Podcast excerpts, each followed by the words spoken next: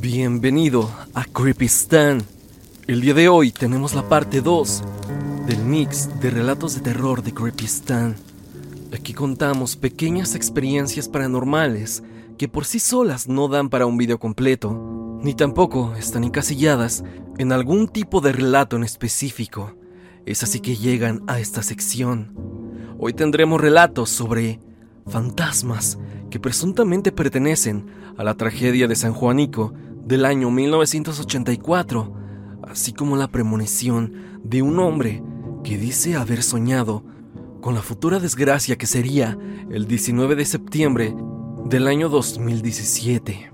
Es así que te pido que te prepares para conocer estas temibles historias. Sin más dilación, pasemos con ellas. El fantasma de San Juanico. El relato que compartiré a continuación pasó aproximadamente en el año 2019, en el aniversario 35 de la tragedia de San Juanico. Antes de compartir la historia para quien no sepa, la tragedia de San Juanico fue una serie de explosiones ocurridas en una de las plantaciones de almacenamiento y distribución de Pemex. Fue una completa desgracia la forma en cómo acabaron las personas que vivían cerca de la plantación de Pemex es indescriptible.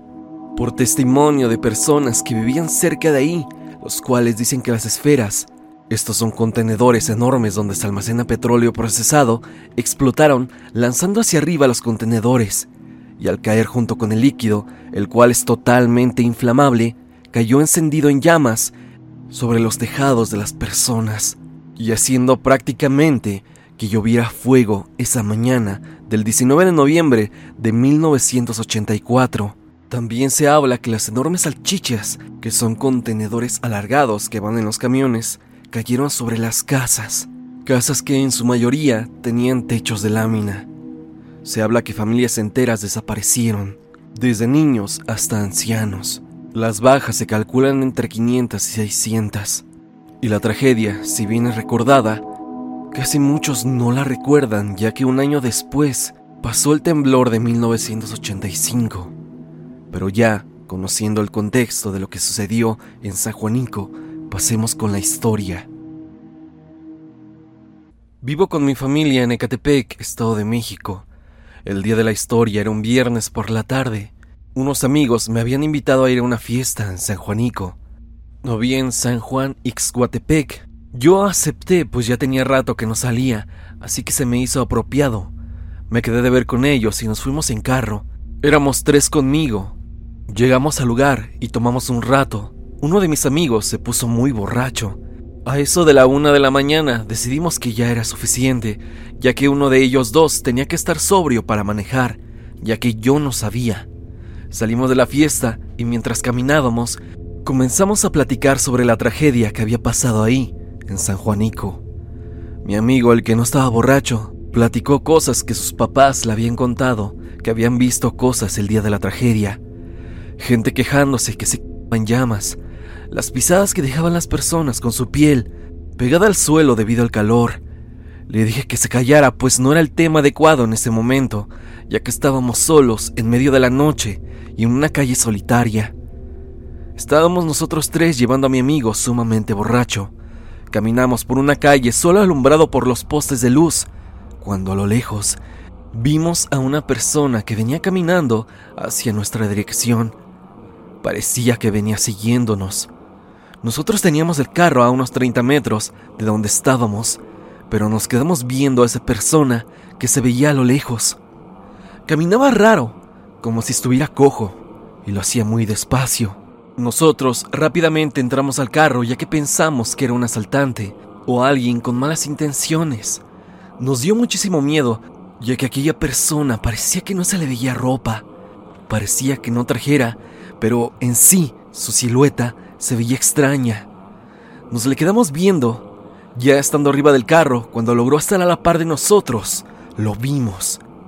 A mi amigo, hasta lo borracho se le bajó del susto, y es que era una persona quemada. Se le veía la dentadura y los ojos salidos.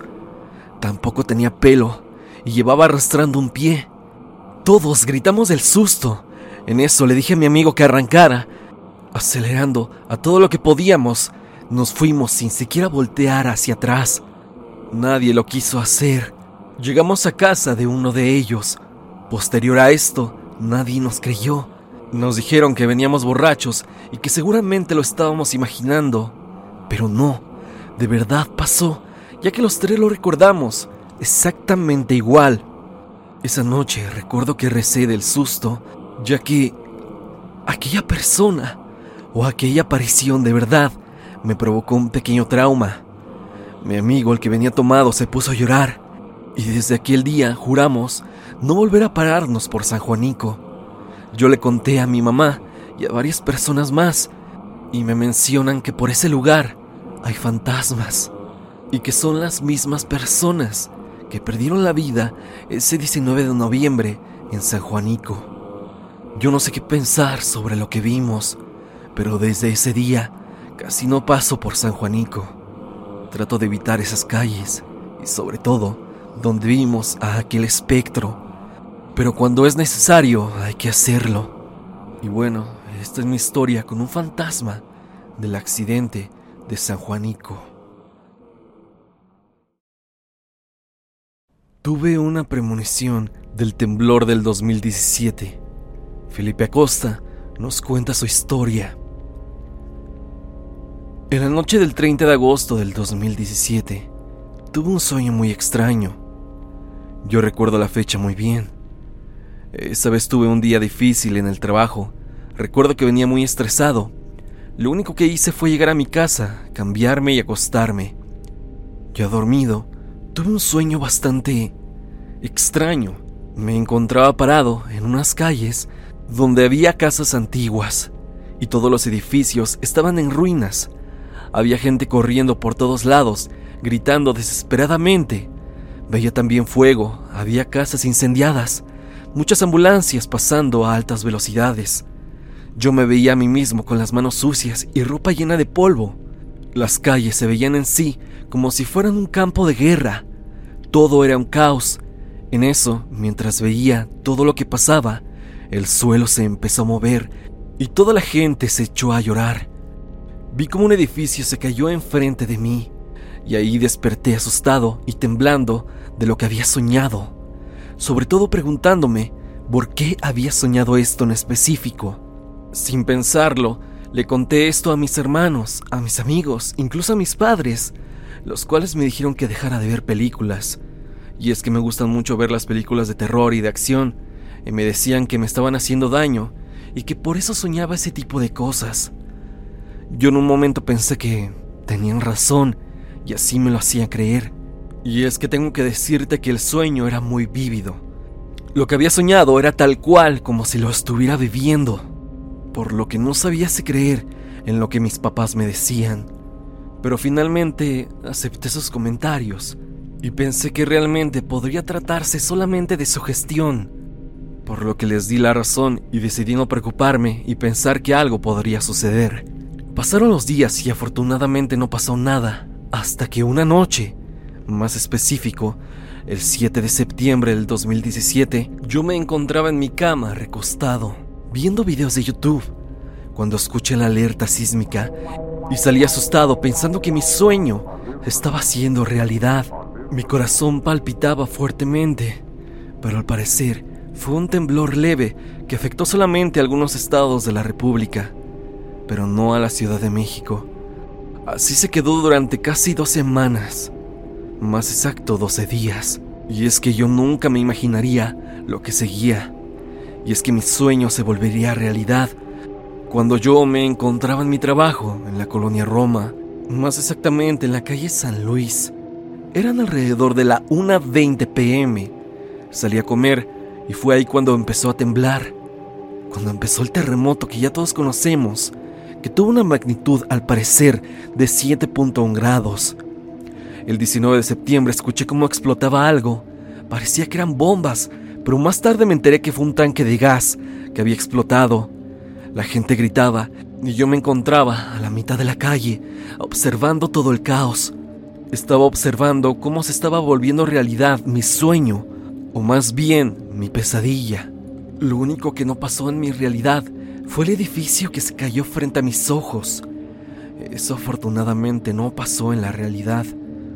Pero esto de verdad me dejó impactado y también a la gente que se lo conté se quedó impactada al conocer que lo que yo había soñado se hizo realidad.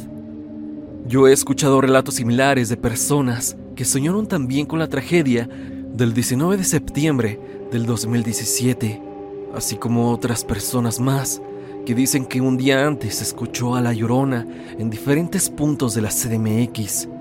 Y se habla que cuando ésta se aparece es un augurio de que una desgracia se está acercando, o al menos así lo dicen varias personas. Lo cierto es que esto afectó la vida de muchísimas personas en la capital, y he escuchado que a muchos les hace ruido que haya pasado exactamente el mismo día que pasó en el 85, solo que 32 años después. Cosa también misteriosa. Esta es mi historia y bueno, te mando un saludo, Stan.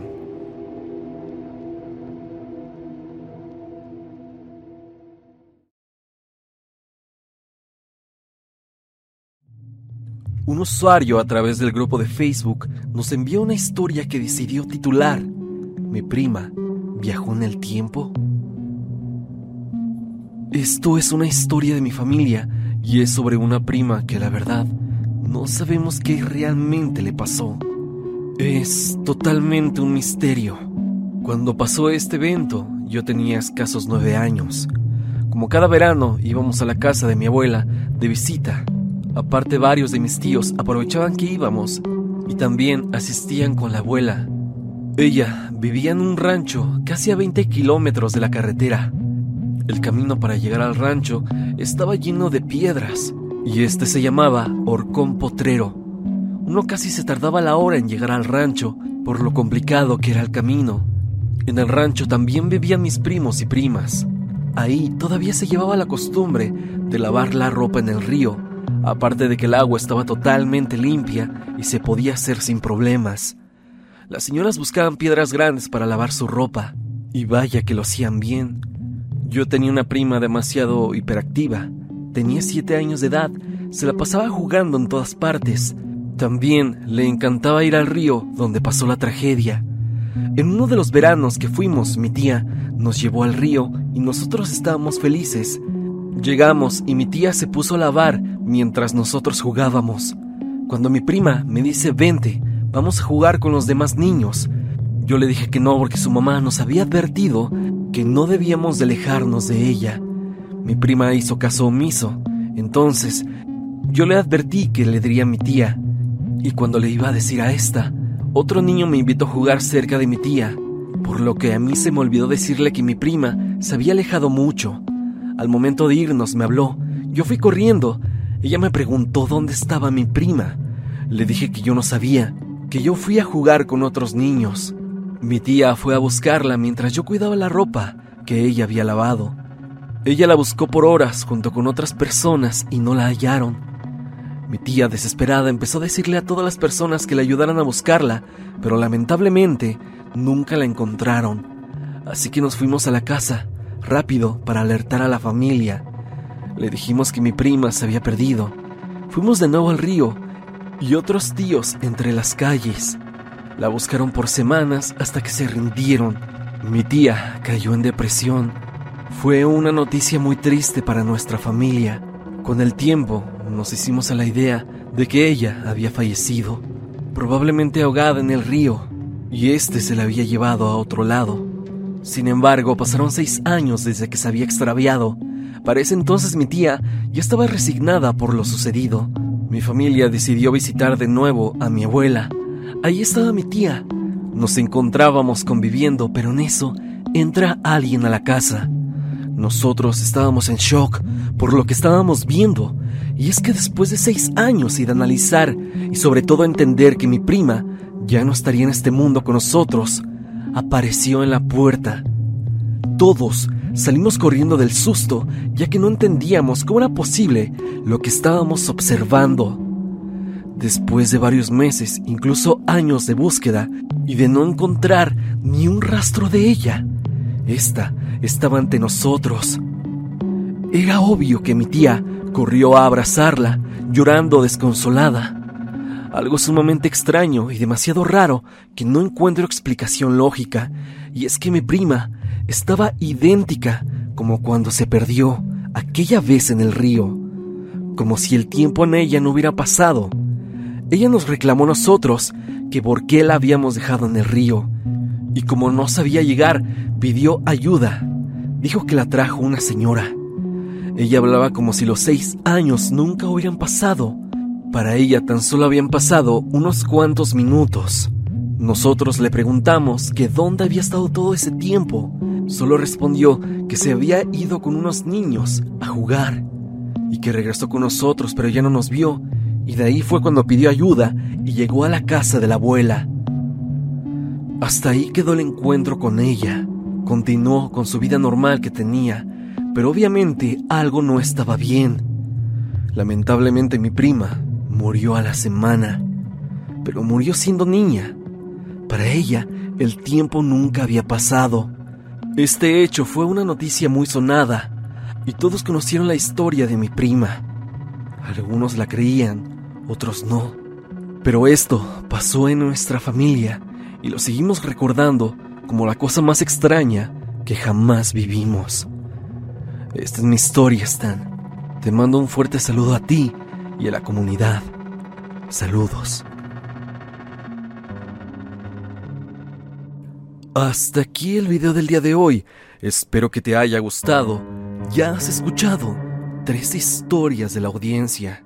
Tengo que decirte que las dos primeras historias fueron de los primeros videos en Tristan Terror hace ya muchos años, pero mientras indagaba en mis carpetas, llegué a encontrarme estos videos que actualmente no están en el canal y que de verdad son muy buenos.